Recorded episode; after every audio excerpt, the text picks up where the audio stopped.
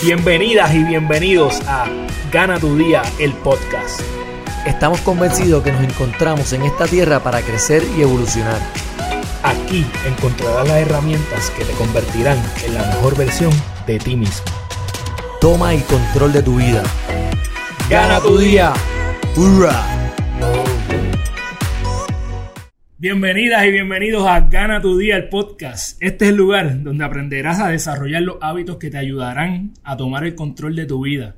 Para que todas las noches cuando llegues a tu cama puedas decir, hoy yo gané mi día. Este que te habla es Carlos Figueroa, yo soy el cofundador de Gana tu Día y estamos aquí desde Puerto Rico para todo el mundo entero que nos quiera escuchar y quiera venir a recibir su dosis semanal de estrategias para formación de hábitos. Tú sabes que Gana tu día es un movimiento que lo que busca es hacer que tú que me estás viendo o me estás escuchando, te acerques a esa persona que el mundo necesita de ti. Y la forma en que tú haces eso es desarrollando los hábitos diarios que te convierten en esa persona. Todas las semanas te doy las gracias por regalarme un pedacito de tu vida, un pedacito de tu tiempo, eso que no regresa. Y siempre el único favor que te pido a cambio es que si me estás viendo en nuestro canal de YouTube, te suscribas al mismo. Si nos estás escuchando a través de Apple Podcasts, de Spotify, te suscribas a este podcast y que toda la semana, los miércoles tempranito, escuche esta plataforma que lo que hace es traerte a tu vida un poco de positivismo y pasión por la vida. Entonces, yo les recuerdo a todos los que nos están escuchando que la visión de Gana tu Día es convertirnos en el movimiento más grande de formación de hábitos para las personas de habla hispana y que la meta es tocar a 100.000 personas a que se conviertan en, esa, en ese ser que, nacieron para, para, venir a este mundo a, a lograr. Entonces, una de las partes favoritas de este podcast para mí es prepararme para entrevistar a personas que admiro y que todos los días hacen cosas que les apasionan. Algunas de ellas están dispuestas a sacrificarse por el bien de otro. Y yo creo que ese es el caso de mi invitada de hoy. De hecho, mi invitada de hoy es la persona más joven de todos los invitados que he tenido en Gana tu Día podcast. Pero no se me confundan, mi gente. No se me confundan que esta chica, a su corta edad de 22 años, es considerada una de las Women in Power de In Magazine. Y para darle una pequeña pista de sus pasiones, comencemos porque posee un bachillerato en Ciencias Políticas y Equidad de Género de la Universidad de Puerto Rico y todos los caminos conducen a la escuela de derecho por lo que he escuchado. Bueno, un pajarito me contó que se sabía que esta mujer iba a ser abogada desde que nació.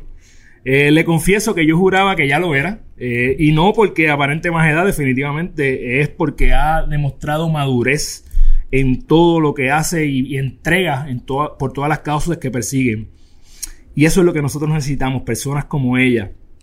Entonces, si de liderazgo se trata, pues déjame contarle. Ella fue presidenta del Consejo de Estudiantes, recipiente de la medalla alcalde a la estudiante más destacada en su graduación de escuela superior, participante del Leadership Program de la American University en, Washington, D.C. Y entre sus más recientes hazañas se encuentra el liderar protestas de equidad de género a través del movimiento Mujeres en Resistencia. Podría seguir aquí, pero los dejo con esto. A su corta edad, ha sido puesta en un selecto grupo de mujeres en los que se encuentra nada más y nada menos que la doctora Antonia Coelho, primera mujer e hispana en ser cirujana general de los Estados Unidos. Bienvenida a Gana tu Día el podcast a la fundadora de Consentimiento, Aliana Margarita Vigio Alcoa. ¿Cómo tú estás? Muy bien, gracias por todo ese recap de cosas que he hecho.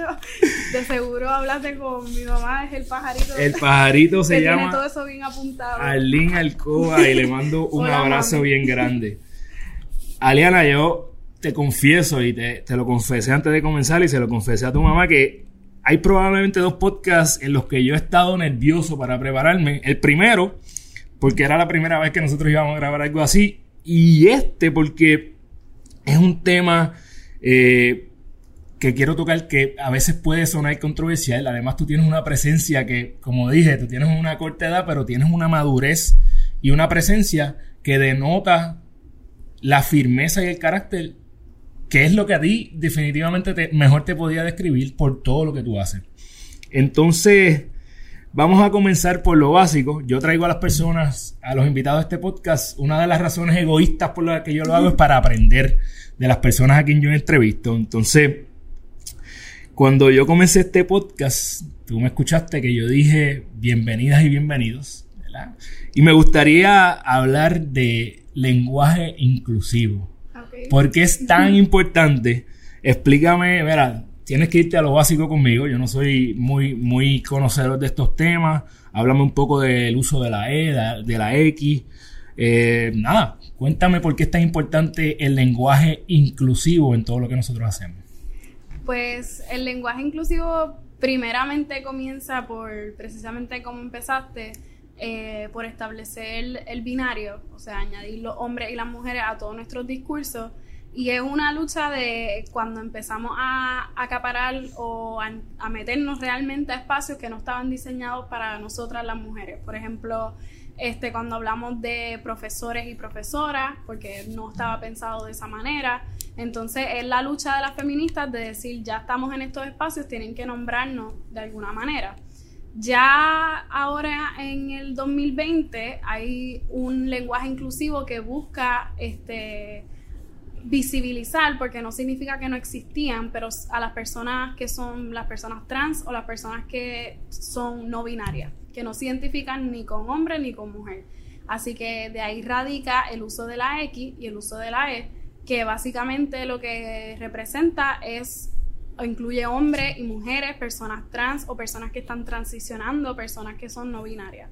Así que yo creo que hoy por hoy mucha gente encuentra conflicto con ello porque hay un apego a lo que es lo que conocemos y la, ¿cómo se dice esto? La tradición de hablar de cierta manera, especialmente en Latinoamérica, somos muy, de tradición y no somos machistas, vamos a hablar machistas y no nos gusta que nos cambien las cosas. Entonces, si alguien viene a proponerte otra forma de expresarnos que es más inclusiva, que es neutral, que no va a excluir a nadie, porque siempre yo le digo a las personas, piénsate que tú no conoces, imagínate que tú estás entrando a un salón de clases o a un espacio en donde tú no conoces a todo el mundo y no tienes el momento de sentarte a escuchar la historia de cada persona. Tú no sabes cómo esta persona se identifica, qué está pasando esta persona, así que si te están dando una herramienta para hablar y utilizar el lenguaje de una forma neutral, pues úsalo. Yo, yo reconozco que eh, no necesariamente estaba de acuerdo o estoy de acuerdo. Hay, cosas que suenan raras y es que, como tú dijiste, estamos acostumbrados a algo y aunque el cambio es lo único constante que tenemos en nuestra vida, muchas veces nos resistimos al cambio.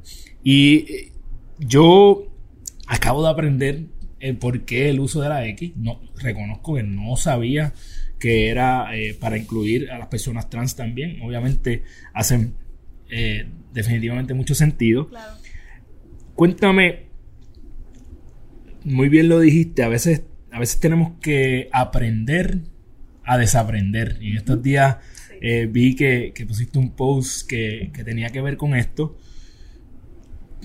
Antes de desaprender, vamos a, hablar de aprender. ¿Qué es feminismo? Defíneme feminismo. Wow. Pues no hay feminismo, hay muchos feminismos. Este, y creo que al final del día si algo podría reunirlos a todos sería la búsqueda por la equidad de todos los géneros y, y no igualdad. Creo que por mucho tiempo se ha hablado de que queremos ser todos iguales, pero realmente no, lo que se busca es equidad y que cada cual tenga lo que neces de acuerdo a sus necesidades. Este, porque por ejemplo, siempre se confunde el feminismo con que queremos las mujeres queremos ser como los hombres o queremos ser hombres o alguna de esas dinámicas pero realmente no es equidad en todos los ámbitos laborales, políticos, sociales, económicos y es de todas las mujeres. Y no te podría decir como que todo el feminismo es lo mismo, porque como te dije, hay muchas corrientes del feminismo, hay muchas formas de acercarse a ello. Hay ecofeminismo, por ejemplo, que es verlo desde la, desde la naturaleza y cómo la naturaleza está siendo explotada. Este, y acercarse más a, pues a la naturaleza para definir cómo debemos respetar también a las mujeres y cómo debemos buscar esa equidad. So, básicamente creo que se reduce a, eso, a buscar la, equidad entre hombres, mujeres y entre todas las personas que vivimos en este planeta. Y es basado en lo que cada cual necesite. Porque, por ejemplo, las mujeres hay una realidad.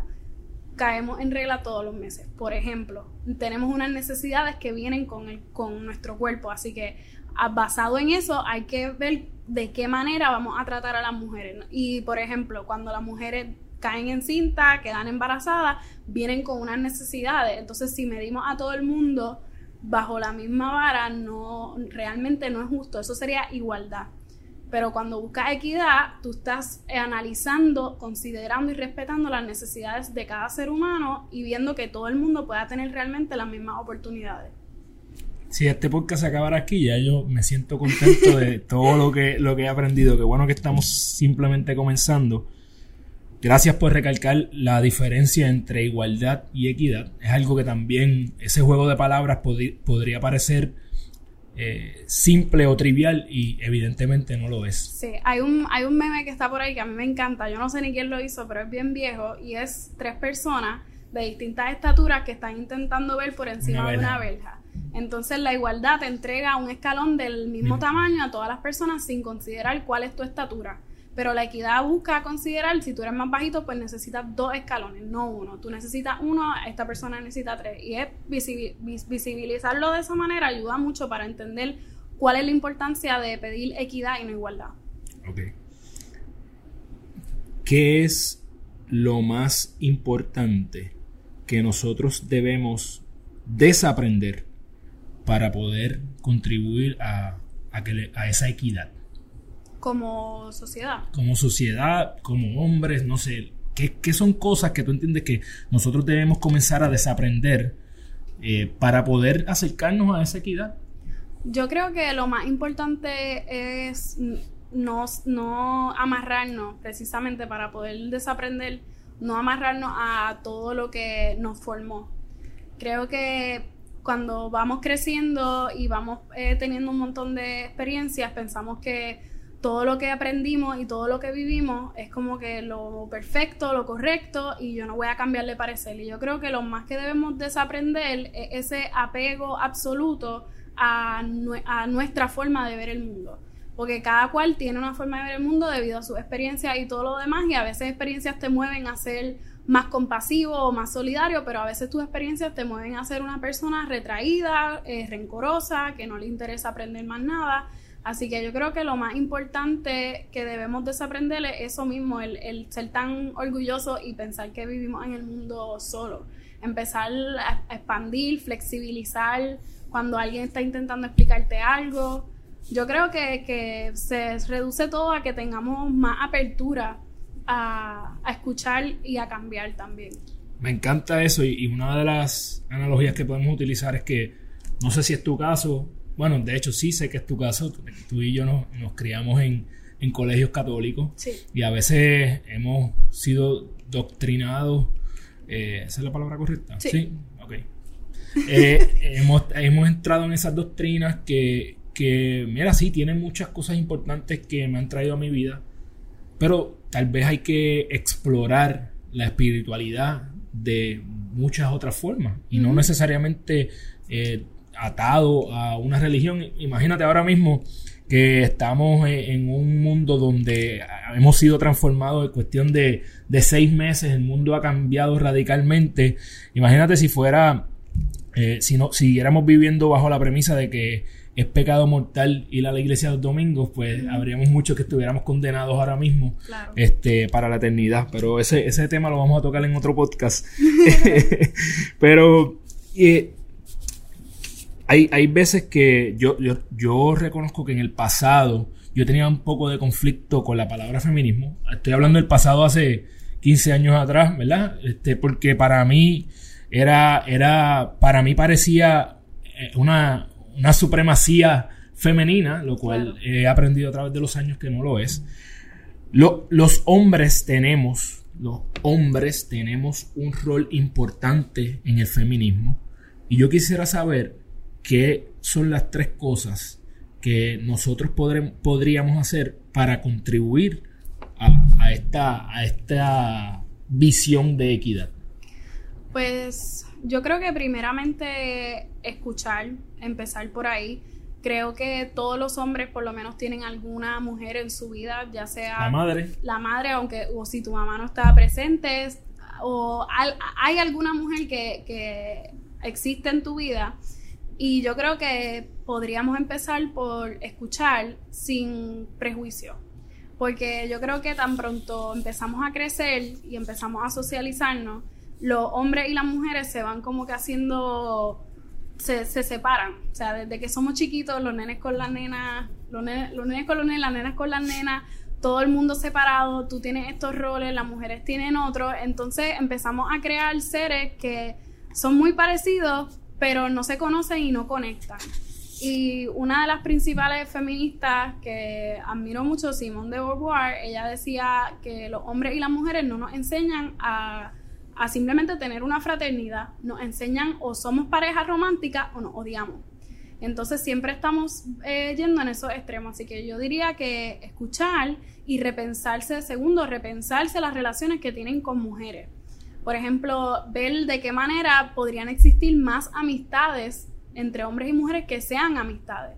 Yo recuerdo creciendo que todo el tiempo, cada vez que había un nene y una nena, ah, son novios, te gusta a ella. Y es como que no hay espacio para esa fraternidad saludable entre hombres y mujeres en el que simplemente se puedan ser amigos, que puedan compartir los mismos gustos, sin que digan que la nena que se pasa con los nenes es machúa o incluso otras, otras, otras cosas que se dicen también. Así que yo diría que escuchar, repensarse esas relaciones y tercero, hacer preguntas también, participar activamente, porque yo creo que muchos hombres como que sí escuchan, repiensan sus relaciones, pero se quedan ahí, entonces cuando tú no empiezas a ver el feminismo como no algo que tú dices que eres, sino como algo que tú haces constantemente, que tú estás constantemente demostrando que apoyas, que estás constantemente cuestionándote cómo yo aporto al sistema patriarcal, cómo yo aporto al machismo que, sufre mi, esposa o que sufre mi mamá o que sufren mis hijos o mis hijas.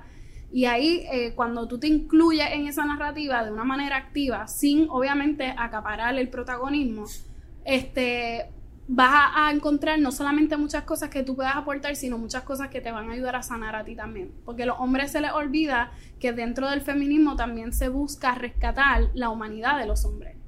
Porque los hombres son fuertes, machos, proveedores, pero no hay espacio para sus sentimientos. So, en ese proceso de mis amistades y personas que quiero mucho, que, que son hombres y que empiezan a hacer esas preguntas y se empiezan a incluir de una manera activa en lo que es el feminismo, ellos mismos me dicen, wow, he tenido como que una realización de que esto también me ayuda a mí. So es esas tres cosas, escuchar, repensar las relaciones con tu, las mujeres en tu vida y preguntar constantemente. No pensar que es como que ni yo tan siquiera que tengo un bachillerato en estudios de mujer y género y, mis, y mi bachillerato en ciencias políticas es de género y poder político. Todavía no hay un, un momento en el que yo pueda decir nunca, ya soy la feminista más perfecta o sea, es una cuestión, el feminismo es un verbo, es estar todo el tiempo cuestionándonos de qué manera estamos aportando a esto y de qué manera podemos desaprender para ser mejores.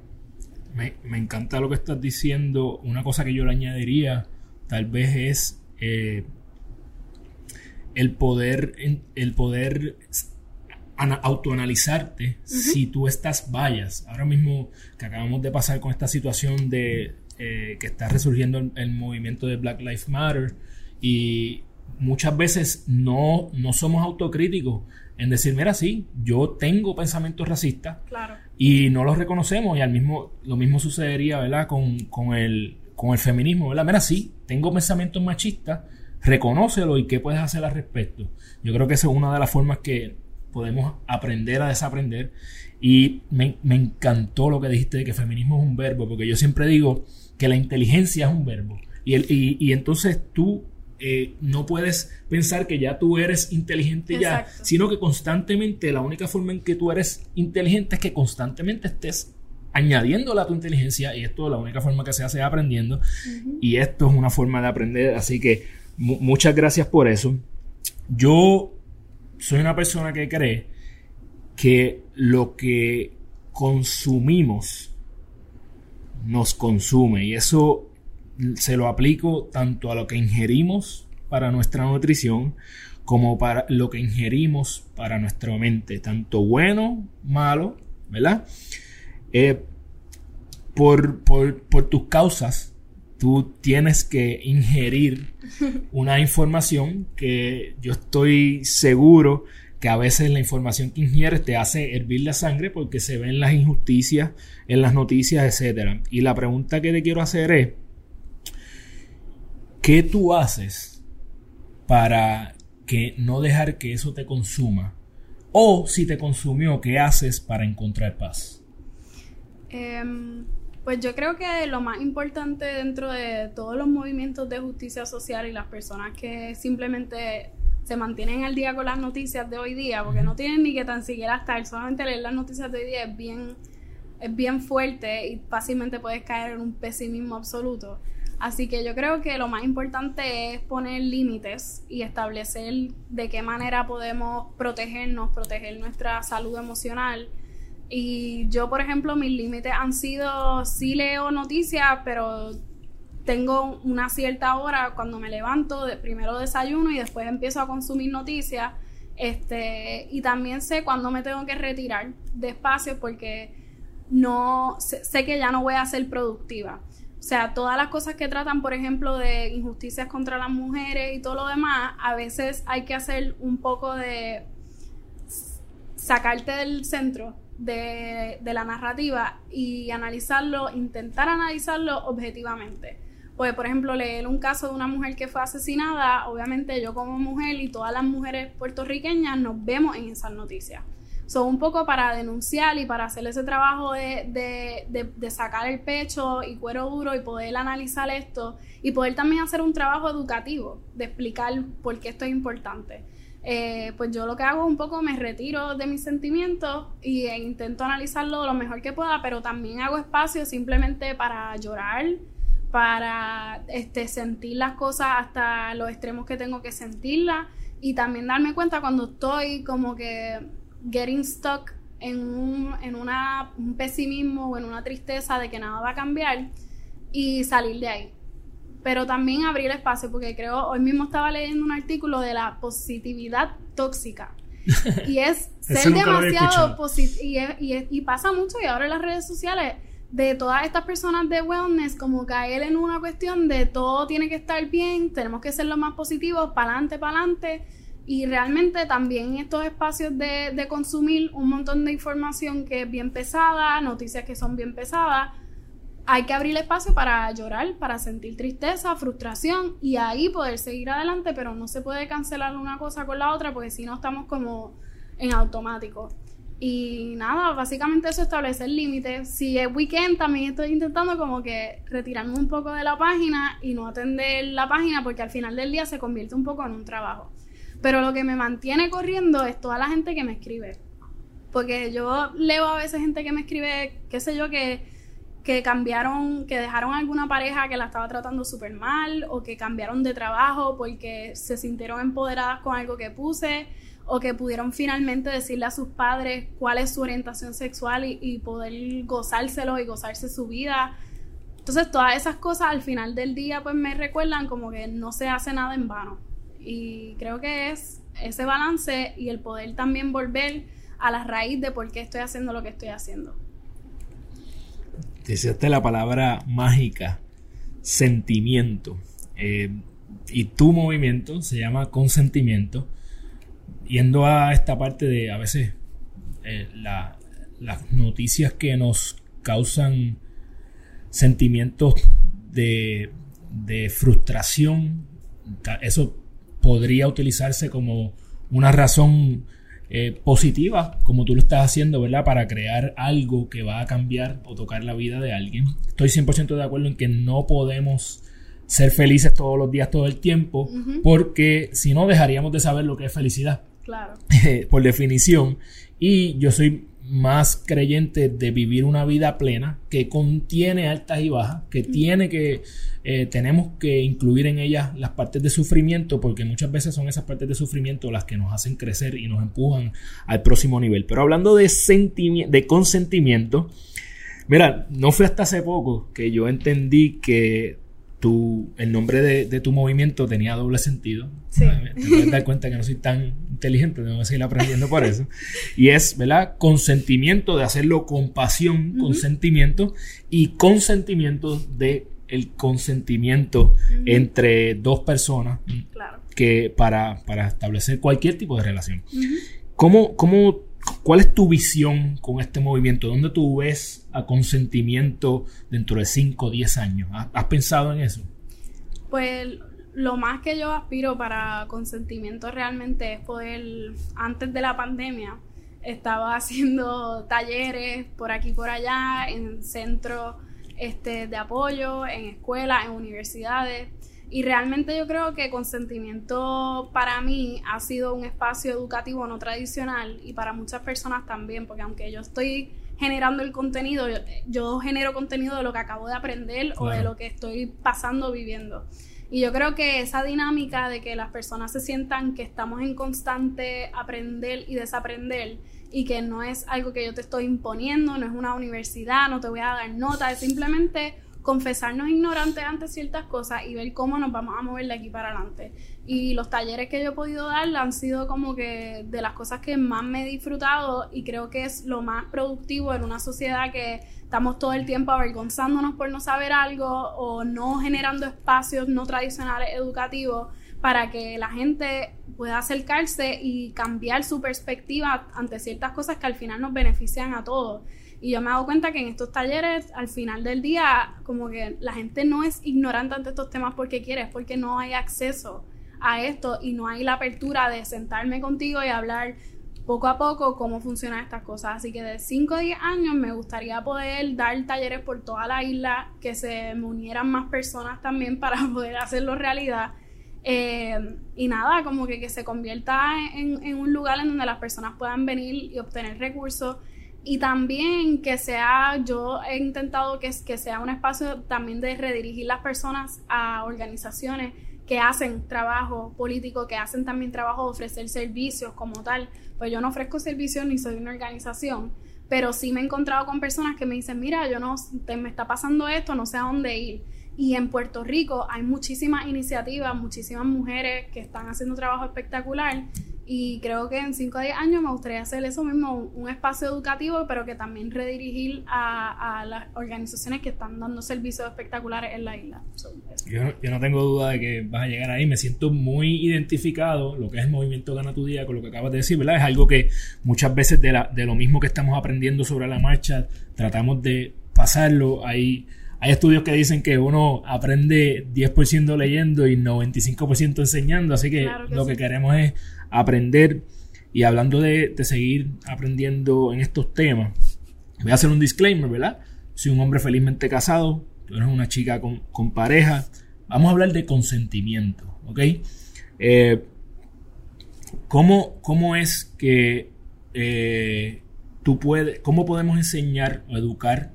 De hecho, y esto es bien importante, no tiene que ser hombre o mujer, ¿verdad? Puede ser mujer a mujer, hombre a hombre. ¿Cómo podemos establecer ese consentimiento. Cuando no es no, ¿cómo? ¿Sabes? Vamos a explicar esto en arroba bichuela porque yo creo que es algo que muchas veces se pasa eh, por alto como, como si fuera eh, como que, ah, overreacting y no lo es. Así comienzan muchas, lamentablemente muchas eh, situaciones trágicas.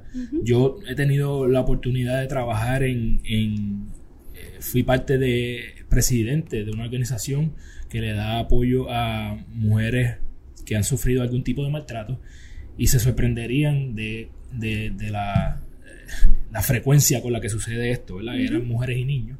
Así que hablemos de consentimiento. ¿Cómo consentimos y cómo, cómo no es no? Pues yo creo que lo primero es eh, entender la palabra no como porque usualmente se habla del consentimiento en un ámbito pues sexual, como consentimiento que tienes que tener con tu pareja o que te den permiso para hacerle X o Y a tal persona. Y yo creo que lo primero que deberíamos es coger la palabra y sacarla de ahí y aplicarla literalmente a todo. Este, la definición que yo propongo es como el consentimiento es una, puede ser una narrativa o una acción que tú quieres llevar a cabo este, y es si quieres incluir a las personas en esa narrativa y verdaderamente hay un consentimiento enfático y voluntario y no hay un juego de poder ahí.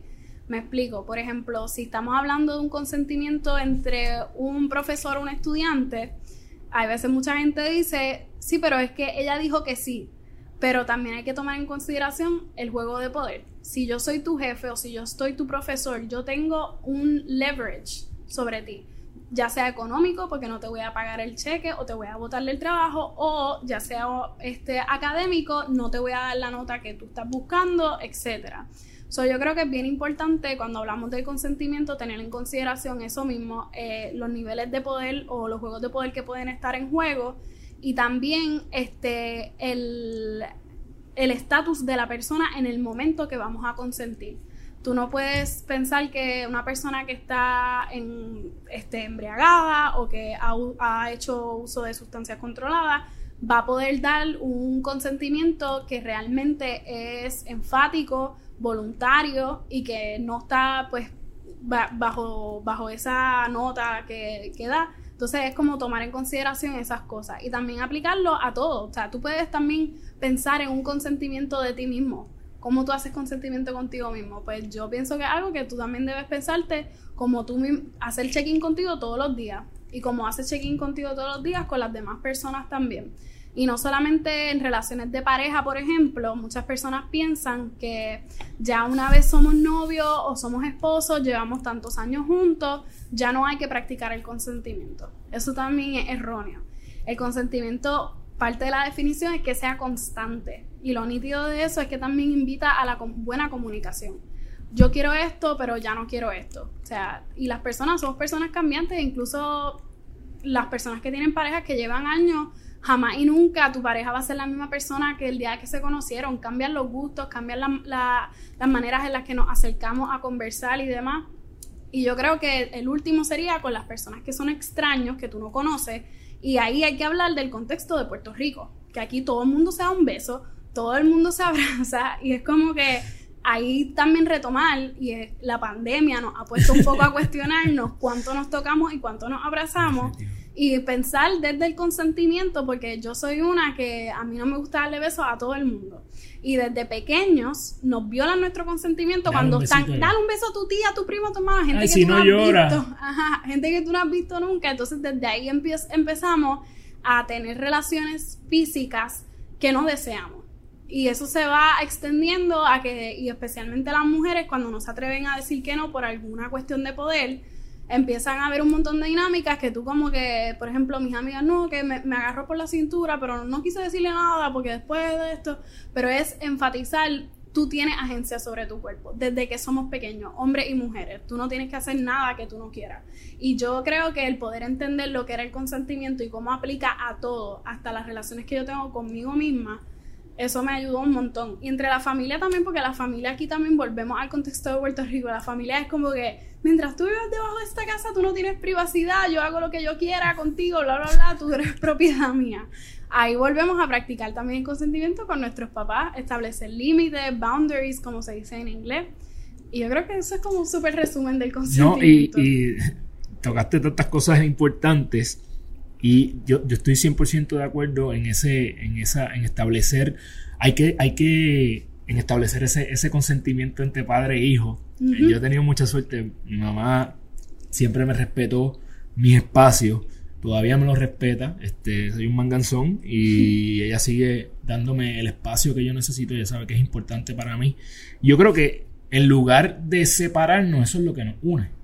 El hecho de que ella respete eh, lo que yo hago, cómo lo hago, que ella me va a dar su consejo, pero al final del día la decisión es mía. Claro. Eh, no tiene que ser no, algo entre hombre y mujer, sino es bueno que traigamos esto, no, lo había pensado como algo que tenemos que establecer en otras relaciones como son las familiares. Estaba haciendo el disclaimer ahorita de, que tú tenías pareja y yo casado porque iba a hacerte un piropo y te iba a decir, eh, Aliana, tú eres una chica que eres preciosa y hay que eh, traer un punto dentro de tu movimiento. Lo hablamos ahorita de los estereotipos. Siempre que pensamos en la feminista, pensamos en, la feminista que se viste eh, trashy, que no se peina, que no se arregla.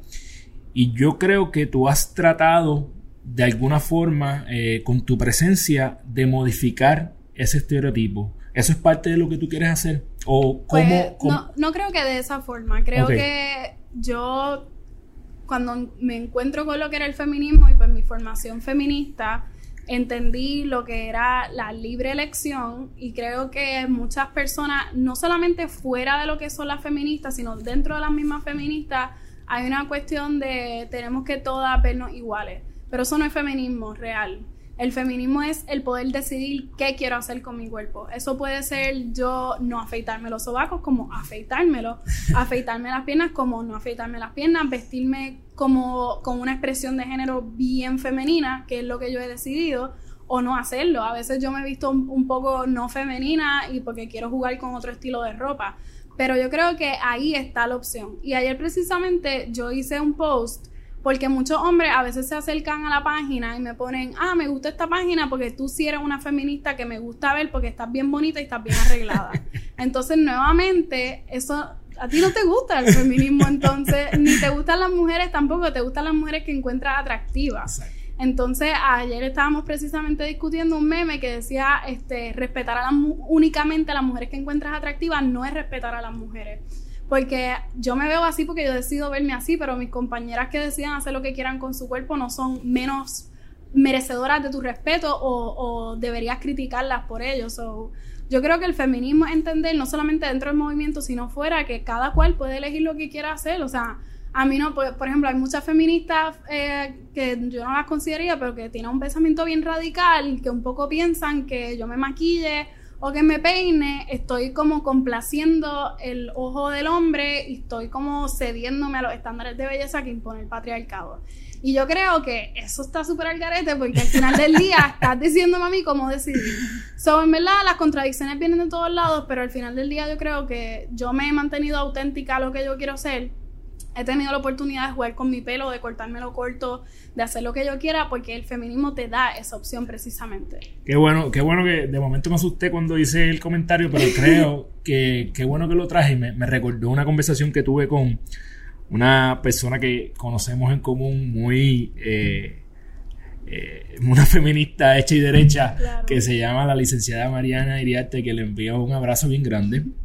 Y una vez yo tuve una conversación con ella, como te dije, tratando de aprender. Y yo, yo le decía, yo le cuestionaba a ella que ella no le cuestionaba, no vaya a regañar, sino que le, preguntaba, ven acá, ¿cómo es que tú puedes eh, ser una feminista y escuchas a Bad Bunny? Y precisamente, ¿verdad? Y, nada malo con Bad Bunny, ¿verdad? Yo lo escucho muchísimo, pero Tú, podrías pensar que está denigrando o no denigrando en alguna de sus canciones. Ha hecho muchas cosas grandes por nuestro país que mucha gente eh, eh, con más poder que él no ha hecho. Pero el punto es que la decisión es de ella. Y, es eh, lo que tú estás trayendo aquí. Es tu decisión, lo que tú quieras escuchar. Eso es consentimiento también. Y definitivamente me, me recordó ese ese, esa conversación que tuve con Mariana. Sí, sí, el, feminismo es eso, la libertad de, decir. Y ya que estamos en aprendizaje, por favor, quería añadirte que la palabra denigrar es una palabra racista. Ok. Por su inicio. O sea, significa venir como algo denigrar a alguien, venir de negro. Así que mejor degradar. Excelente. Así que de, esto se trata, de esto se trata. Y te lo comparto porque yo también la utilizaba y lo aprendí como hace dos o tres años cuando entré a la UP precisamente en una clase de, de lengua. Así que... Muchas gracias. Entonces, Aleana, InMagazine te puso en el mismo grupo que mujeres con mucho más experiencia que tú. Entre ellas, la doctora Coelho eh, que no importa cuáles sean las ideologías políticas de cualquier persona, podemos estar de acuerdo en que ella ha puesto el nombre de las mujeres en alto y el nombre de los hispanos en alto. ¿Qué, qué, qué, se siente que a tu corta edad te comparen eh, con mujeres de ese nivel? Em, pues yo no diría que, no sé, que yo odio la palabra comparar. No es comparar, vamos, déjame Yo diría que para mí fue bien, bien bonito el que me hayan hecho el, acercamiento y también un poco que haya tenido el espacio, porque yo no compartí con las mujeres que presencialmente, con las mujeres que están en, en el artículo, pero sí entender como nuevamente soy bien joven, entonces cuando llego a estos espacios que me hayan considerado como una woman in power, pues yo me acuerdo en la entrevista, mi primera reacción fue como de timidez y cuestionando también un poco sobre qué es el poder y qué poder tengo yo realmente. Así que nada, fue una experiencia bien chévere. Eh, la editora de la revista es una mujer que pude compartir con ella durante todo el proceso y me dio muchas palabras de aliento, así que yo creo que el que me hayan reconocido de que obtengo cierto, que tengo cierto poder y que me debo sentir orgullosa de ello, pues también fue un ejercicio de reality check para mí, porque creo que usualmente las mujeres no estamos acostumbradas a que se nos consideren de esa manera.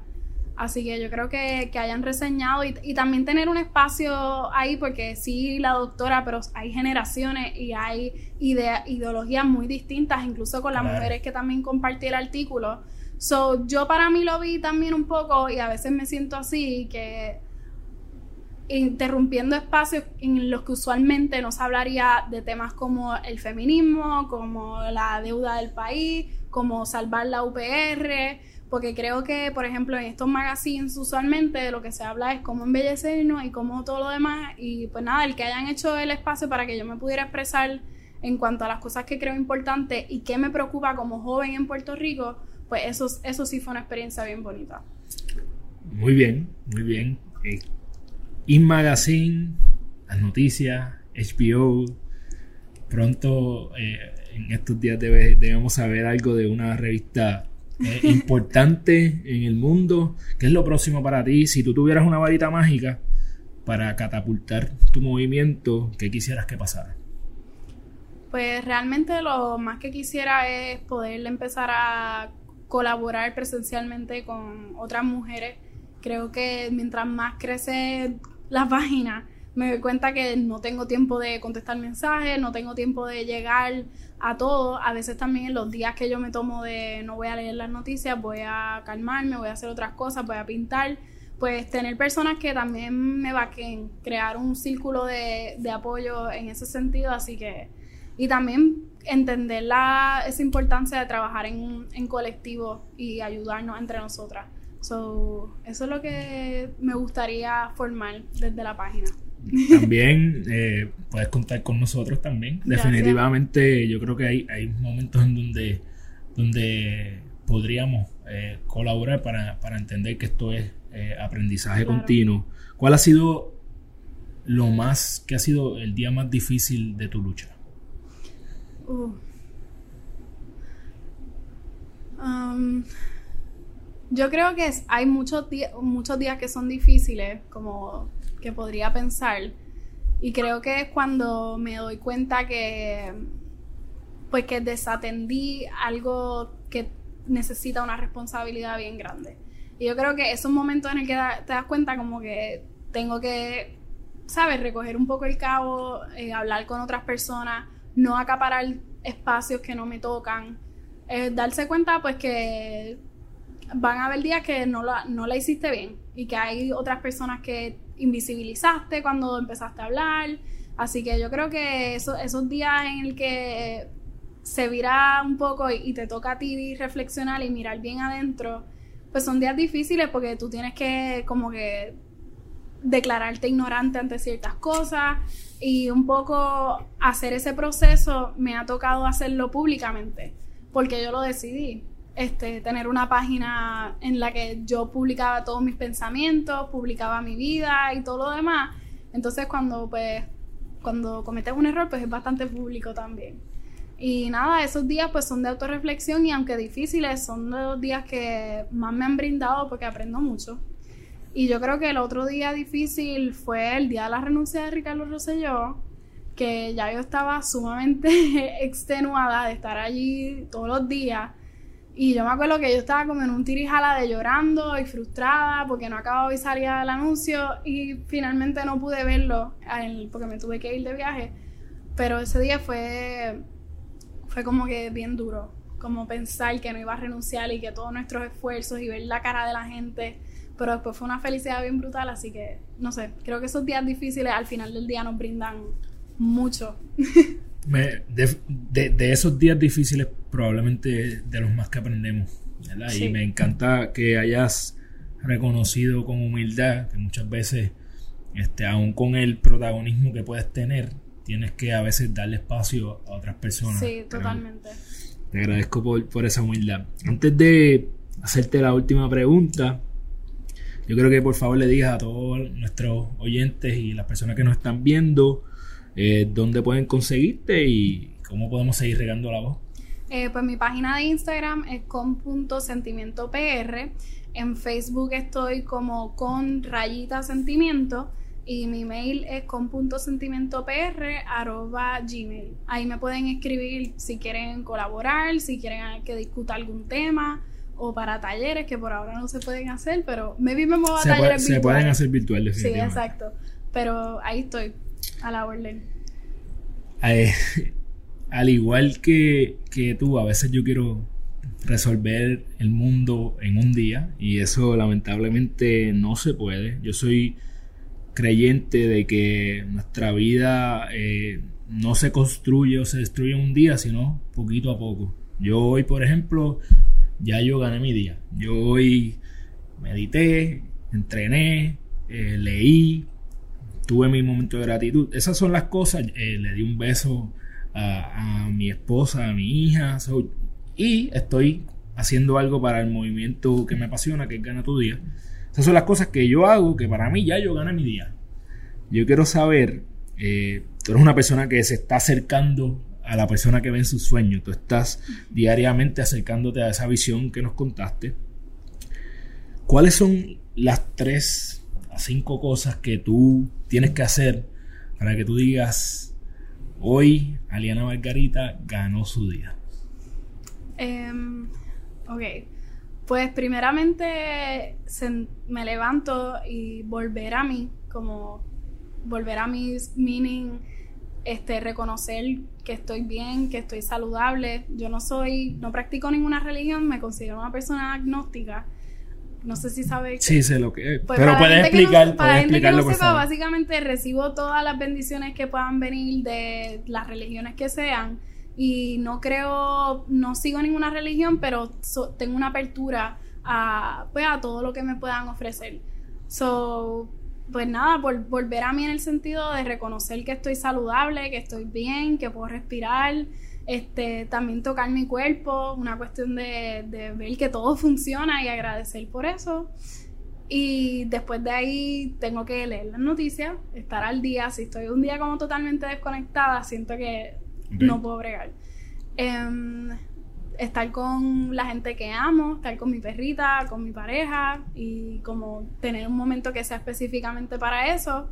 Y trabajar en la página, cualquier cosa. A veces he sido también compasiva conmigo misma de no tengo que hacer todo de la página hoy, no tengo que contestar los mensajes, postear, story, ta, ta, ta, sino como que separarlo por parte y darme cuenta que si hoy pude por lo menos compartir varias convocatorias y contestar uno que otro mensaje, pues eso está bien.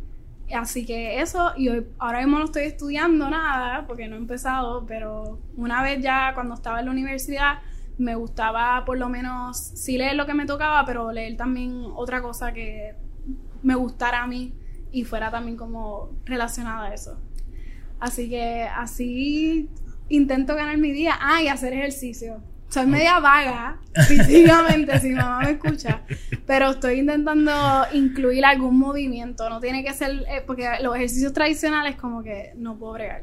Pero estoy encontrando también valor en mover el cuerpo de alguna otra forma, ya sea caminar, poner una canción y bailarla. No importa, mover el cuerpo. A, a mí una, una, una, una lesión me enseñó el, el- el poder que tiene caminar y estar eh, en estos tiempos, ¿verdad? La pandemia uno ha tenido que evolucionar. Sí. No, así que definitivamente esa fue una de las bendiciones para mí de la pandemia, que encontré que caminar escuchando una música me puede transportar Sí. a, a muchos sitios. Usualmente me transporta al futuro, a mi futuro yo.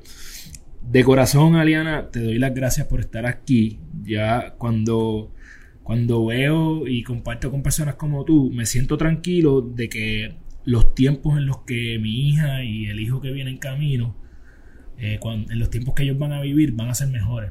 Sí. Soy un eterno optimista y creo que vendrán tiempos mejores. Y poco a poco lo vamos a ir viendo.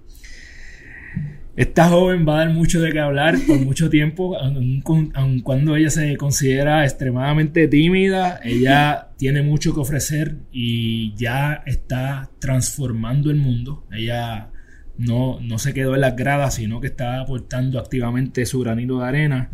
Algunas de las cosas que aprendimos de Aliana hoy es que tienes que ser flexible y escuchar sin prejuicio.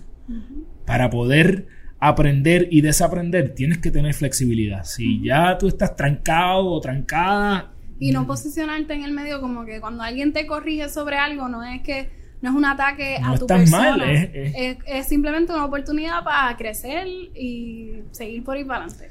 Tienes que tener consentimiento con las personas, pero también contigo mismo. Y yo creo que algo que debí decir ahorita era que ese consentimiento va en todos los aspectos de tu vida. Tú consientes lo que vas a comer o no vas a comer, tu salud, cómo te ves. Así que ten mucho cuidado con lo que estás consintiéndole a tu vida. Sí, no, y es una invitación a ti, a todas las personas y también a mí que nos escuchan, posicionate y entiende la palabra consentimiento y empieza a aplicarla a todo y te vas a dar cuenta cuántas cosas estamos haciendo en automático sin verdaderamente considerar tus sentimientos ni los de otras personas.